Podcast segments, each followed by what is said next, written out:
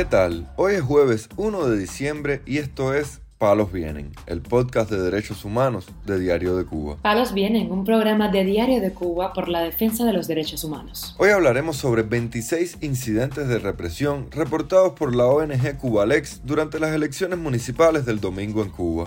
También comentaremos sobre un pronunciamiento de la Unión de Partidos Latinoamericanos exigiendo la liberación de los presos políticos en la isla. Por último, profundizaremos en un nuevo caso de un profesor expulsado de un centro de altos estudios por sus ideas políticas, como acaba de suceder con José Luis Tan Estrada en la Universidad de Camagüey. Lo más relevante del día relacionado con los derechos humanos en Palos Vientos.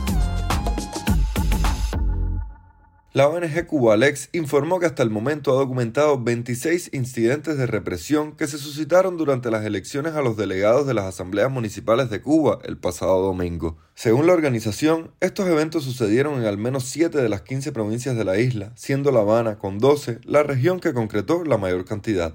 La organización apuntó que según los datos recopilados, las autoridades cubanas siguen empleando las diligencias de investigación penal previstas en la ley como instrumento represivo.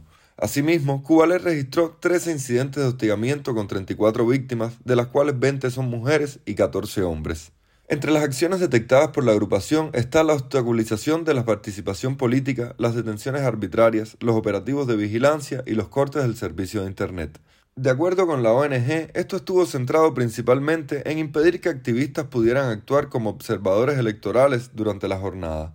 En tanto, este miércoles el Instituto Patmos denunció que el régimen cubano le impidió al musulmán llamado Abu Duyanat Tamayo, quien fue uno de los huelguistas de la sede del movimiento San Isidro en 2020, salir del país y por ende ir a peregrinar a la Meca. A través de un comunicado publicado en su página web, el Instituto Patmos denunció que el lunes 31 de octubre de 2022, en la oficina de la Dirección de Identificación, Inmigración y Extranjería de Cuba, ubicada en la avenida Tercera y 22 del municipio Playa, Ciudad de La Habana, se le comunicó al imán de la Asociación Cubana para la Divulgación del Islam, Abu Duyaná, que se encontraba regulado por motivos de interés público, sin especificarle de qué motivos ni de cuál interés público se trata. Por otra parte, el preso político Virgilio Mantilla Arango denunció en declaraciones difundidas por el Observatorio Cubano de Derechos Humanos ser víctima de abusos y torturas en la prisión de Kilo 7, ubicada en Camagüey. Es Virgilio Mantilla Arango de la prisión de Kilo 7, preso político, para corroborar eh, sobre la práctica de la tortura que se está realizando aquí en la prisión de X7. Yo estoy en el destacamento 9, que es que está arriba del destacamento 1 donde se realiza esa, esa práctica. Entonces, el jefe de orden interior, más conocido por el mellizo, que lo trajeron de Kilo 8, la 26, Seguridad Nacional, eh, se dedicaba con esa práctica allá, entonces la está realizando aquí con unos cuantos que tienen problemas de cicatría, que lo único que están reclamando es un medicamento que no se lo dan porque llevan, llevan más de tres meses que no le dan carbazepina, fármacos, y la situación de la alimentación que está muy, muy mala, muy pésima y muy reducida. Así ¿qué pasa con estas cosas? Que reclamar todo eso, ellos usan la, la medida de la tortura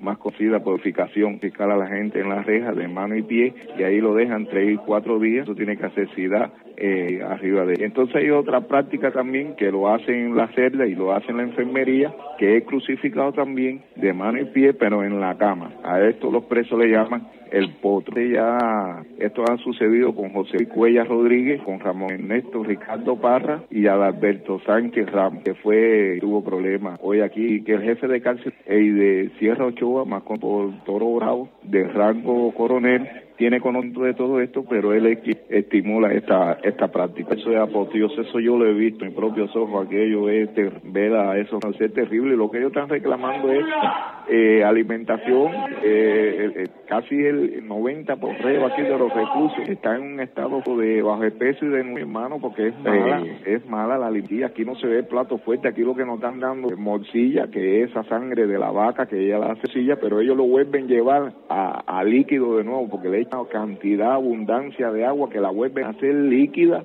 y eso es lo que están de plato fuerte. Y, la, y es harina o la pescado, es agua igual, es líquido, es agua.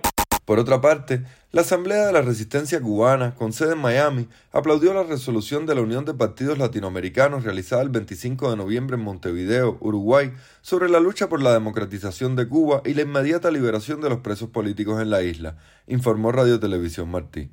La resolución, aprobada en el marco de la celebración de los 30 años de la organización, exhortó a líderes y partidos políticos en América Latina a alzar la voz públicamente sobre los derechos humanos y el ámbito social y económico de Cuba. La Unión de Partidos Latinoamericanos demandó la liberación de los presos políticos en Cuba y en específico de las 122 mujeres que se encuentran encarceladas por delitos que no existen en países democráticos como la protesta pacífica. Palos viene. José Luis Tan Estrada, profesor de la Facultad de Periodismo de la Universidad de Camagüey, Ignacio Gramonte, fue expulsado este lunes de esa institución docente por su postura política contra el sistema, según informó en su perfil de Facebook. Fui expulsado de una universidad que viola los derechos humanos y reprime a todo aquel que piense diferente.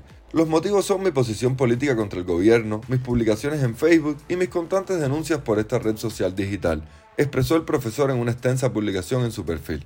Tan Estrada señaló que de nada valió demostrarle a los funcionarios sus resultados académicos e investigativos, mi profesionalidad impartiendo clases sin influenciar en la forma de pensar de los estudiantes, los invité a leer cada texto periodístico mío y que me dijeran dónde estaba la mentira y las malas técnicas periodísticas, pero fue en vano.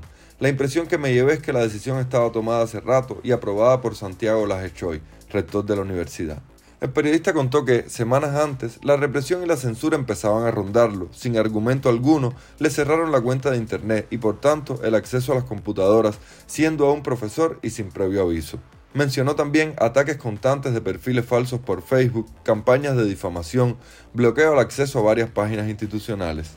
Aunque en la reunión donde le comunicaron su expulsión, los funcionarios ofrecieron a Tan Estrada otras tres posibilidades de empleo en empresas estatales, el joven profesor dijo que la rechazó, nada tienen que ver con mi perfil profesional y académico, expresó. Esta semana también al dramaturgo Irán Capote, residente en Pinal del Río, los directivos de la nueva escuela de instructores de teatro de esa provincia le comunicaron que no formarán parte del claustro de profesores de ese centro docente debido a problemas ideológicos, según denunció en su perfil de Facebook. La expulsión de centros de trabajo o de estudio por motivos políticos es una práctica habitual del régimen cubano desde sus comienzos. En muchas ocasiones, para justificar la expulsión, los represores se valen de cualquier argucia legal o en más mínimo errores de la persona. Casos como lo de los científicos Ariel Ruiz Urquiola y Oscar Casanella Sainblancar, la historiadora del arte Anelis Núñez Leiva y los profesores de Derecho Julio Antonio Fernández Estrada y René Fidel González García son algunos de entre los de decenas de cubanos expulsados de sus centros de trabajo por sus críticas públicas al régimen. Palos Vienen, un podcast de derechos humanos de Diario de Cuba con la producción y conducción de Mario Luis Reyes. Muchas gracias por acompañarnos este jueves en Palos Vienen, el podcast de derechos humanos de Diario de Cuba. Pueden escucharnos en DDC Radio, Spotify, Google Podcast, Apple Podcast, Telegram y SoundCloud. Yo soy Mario Luis Reyes, mañana regresamos con más información.